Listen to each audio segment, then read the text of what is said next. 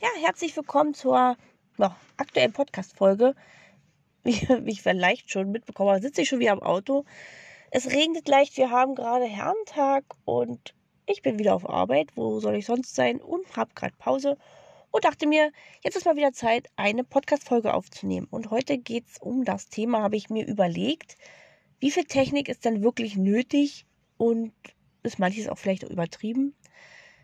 Denn ich habe gerade mitbekommen, dass ich äh, darüber gerade nachgedacht habe, weil ich mit meiner besten Freundin zusammen einen YouTube-Kanal gegründet habe. Wir wohnen beide sehr weit auseinander, deswegen muss jeder für sich seinen Teil aufnehmen und ich schneide das Ganze dann nachher zusammen. Aber ich habe zum Beispiel dann angefangen mit meiner Kamera zu filmen, natürlich mit Objektiv und so weiter und dann mit Gegenlicht. Das sieht natürlich alles dann dementsprechend ganz anders aus, als wenn sie jetzt bei sich drinnen sitzt mit einem Handyfilm, am besten noch mit der Frontkamera und dann nicht so viel Licht hat, ist, ist die Qualität halt ein anderer.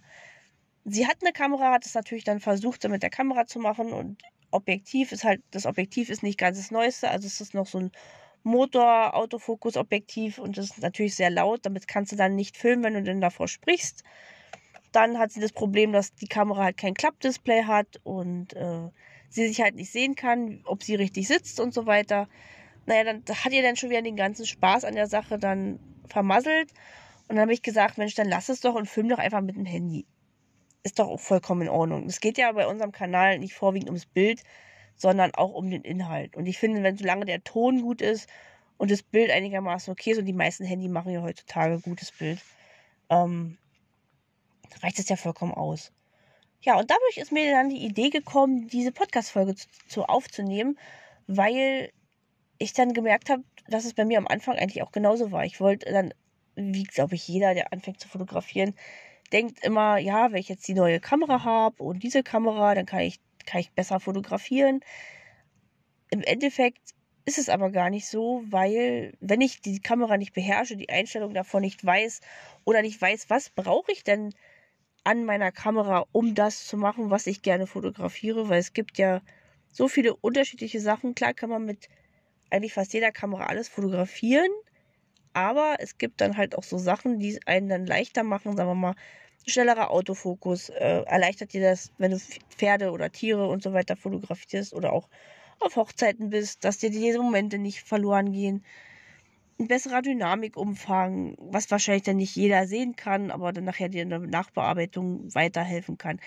Diese Sachen weißt du aber alles nicht, wenn du anfängst zu fotografieren. Das kommt dann erst mit der Zeit. Und dann kannst du auch erst entscheiden, ich brauche die und die Kamera, weil das ist für mein Feld der Fotografie besser oder bringt mir mehr Spaß. Ich glaube, das, das meiste, was, also das, was man am meisten darüber nachdenkt, ist ja immer, man denkt immer, man kann dadurch bessere Bilder machen. Aber eigentlich ist es mehr die Sache, dass es einen dann mehr Spaß macht, weil es einen auch ein bisschen was erleichtert. Man sich nicht so viel ärgert, dass ein Bild verloren gegangen ist oder man so viel Ausschuss hat ja, dass der Akku zum Beispiel länger hält. Ich habe ja, hab ja mit Spiegelreflex angefangen, bin dann zeitweise dann zu Sony gewechselt gewesen. Und da hat das Ganze erst angefangen gehabt mit dem spiegellosen System und da waren die Akkus noch dermaßen schrecklich, kann ich sagen, dass ich da vier, fünf Akkus immer mit hatte, dass das überhaupt ausgereicht hat.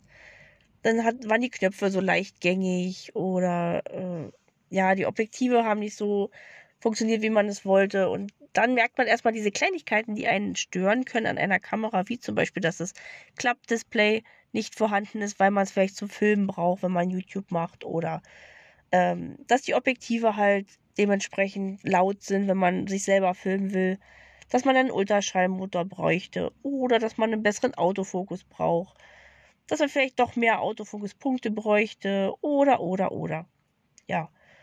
Und deswegen, ich bin nachher dann deswegen auch, weil ich damit so unzufrieden war, wieder zurück zur Spiegelreflexkamera gegangen und bin seitdem immer noch bei Canon und werde deswegen auch nicht mehr wechseln, weil ich habe meine Hauptkamera und ich habe jetzt meine Zweitkamera dazu, die ich schon im Gefühl habe, dass die meine alte Hauptkamera eventuell ersetzen kann bei einigen Bereichen. Zum Beispiel bei der Hochzeitsfotografie würdest du die wahrscheinlich ersetzen. Und was ist es? Es ist jetzt eine Systemkamera von Canon und da hätte ich nie gedacht, dass ich damit so zufrieden bin, aber sie gibt mir nicht so das Gefühl, dass ich damit eine eine ja, Systemkamera in der Hand habe. Irgendwie, ich weiß nicht. Ist ganz komisch, aber das haben sie irgendwie gut gelöst, auch wenn viele über die Kamera schimpfen. Aber ich zum Beispiel finde sie wieder gut. Also, das ist auch wieder so eine Sache, wo man dann sagen kann, andere sagen, bewerten die zum Beispiel bei YouTube, bei YouTube ganz schlecht, ganz furchtbar, die überhitzen und bla bla bla. Dann ist aber wieder die Sache, was macht man selber mit der Kamera? Betrifft einen diese Kritik eigentlich? Also würde einen das stören? Oder stört das nur denjenigen, der dies gerade aufgenommen hat? Klar, die, die Leute, die das da aufnehmen, machen das für die breite Masse, müssen die ganzen Fehler, die eventuell sein könnten, halt aufzählen. Aber man muss halt sich selbst immer fragen, stört mich das dann eigentlich oder ist das für mich überhaupt relevant? Ja.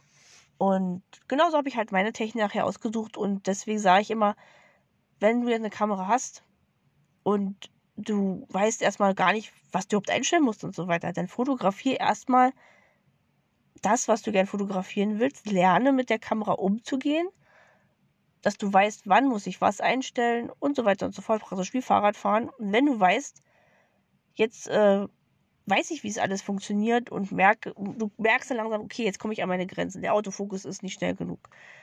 Oder so weiter. Und so weiter. Und dann kannst du ja immer noch sagen, ja, okay, jetzt müsste ich mich mal nach einer neuen Kamera umgucken. Dann kannst du dich entscheiden, bleibe ich bei meinem alten System. Wäre natürlich ratsam, weil dann muss man sich nicht alle Objektive neu kaufen. Wenn du aber sagst, okay, Objektiv, Kamera, alles äh, nicht so mehr zeitgemäß oder zu langsam oder was auch immer, dann kannst du natürlich gucken, gehe ich auf ein anderes System. Aber ich finde immer, also was ich so hatte am Gefühl, war halt, wo man, wo man mit anfängt, ich glaube, da bleibt man auch bei weil man damit gewohnt ist zu arbeiten, die Haptik und so weiter. Das ist halt jeder, ja, jeder hat halt so seinen Liebling. Und ich würde das Ganze auch nicht firmenabhängig machen. Also es ist vollkommen egal, ob man mit Canon oder Sony, Nikon und so weiter fotografiert. Das ist halt wirklich Geschmackssache und man kann mit jeder Kamera wirklich gute Ergebnisse erzielen. Ja, und ähm, was kann ich euch noch dazu sagen? Eigentlich würde ich immer sagen, üben, üben, üben, üben, üben. und irgendwann dann wirklich entscheiden, ja, jetzt ist es der Zeitpunkt gekommen, dass ich umschwenken muss. Ja. Und deswegen habe ich halt meiner Freundin gesagt, film mit dem Handy, weil die Handys sind heutzutage nicht so schlecht. Und ich filme halt mit meiner Kamera, weil für mich das einfacher ist. Es ist ja auch immer so eine Sache, wenn ich jetzt was habe, was mir überhaupt keinen Spaß macht und ich muss erst halbe Stunde aufbauen und wieder abbauen und so weiter, dann hemmt einen das auch etwas überhaupt erst anzufangen. Weil, wenn ich eine halbe Stunde aufbauen muss, habe ich auch keine Lust. Deswegen ist es immer gut, wenn alles so einfach wie möglich ist.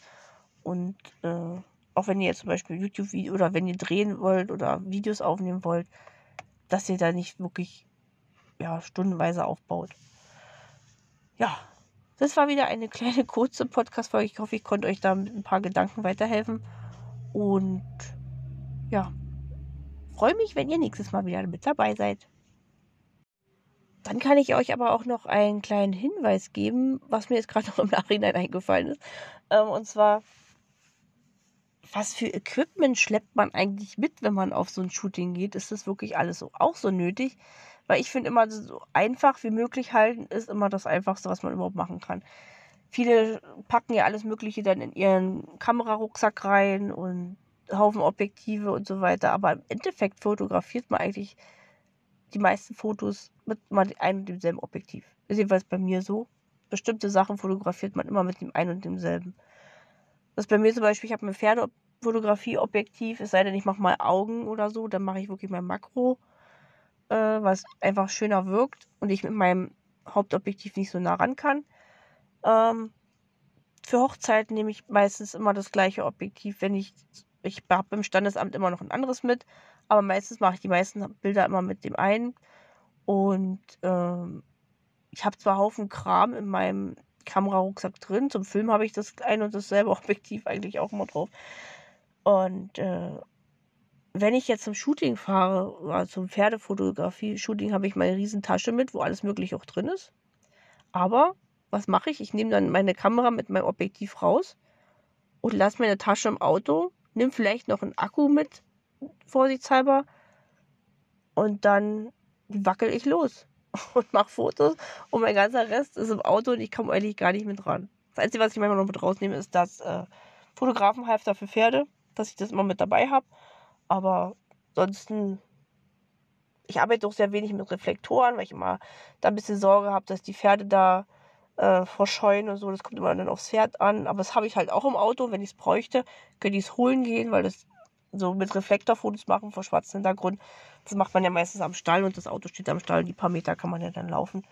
Also, ja, bepackt euch nicht mit zu viel Last, um dann nachher dadurch dann noch äh, gehemmt zu sein, euch zu bewegen und so, weil ich finde, Fotografie hat auch viel was mit Bewegung zu tun und man muss frei sein, um auch äh, lockere Bilder machen zu können. Das wollte ich euch noch da beitragen. Jetzt ist aber Schluss. Bis zum nächsten Mal.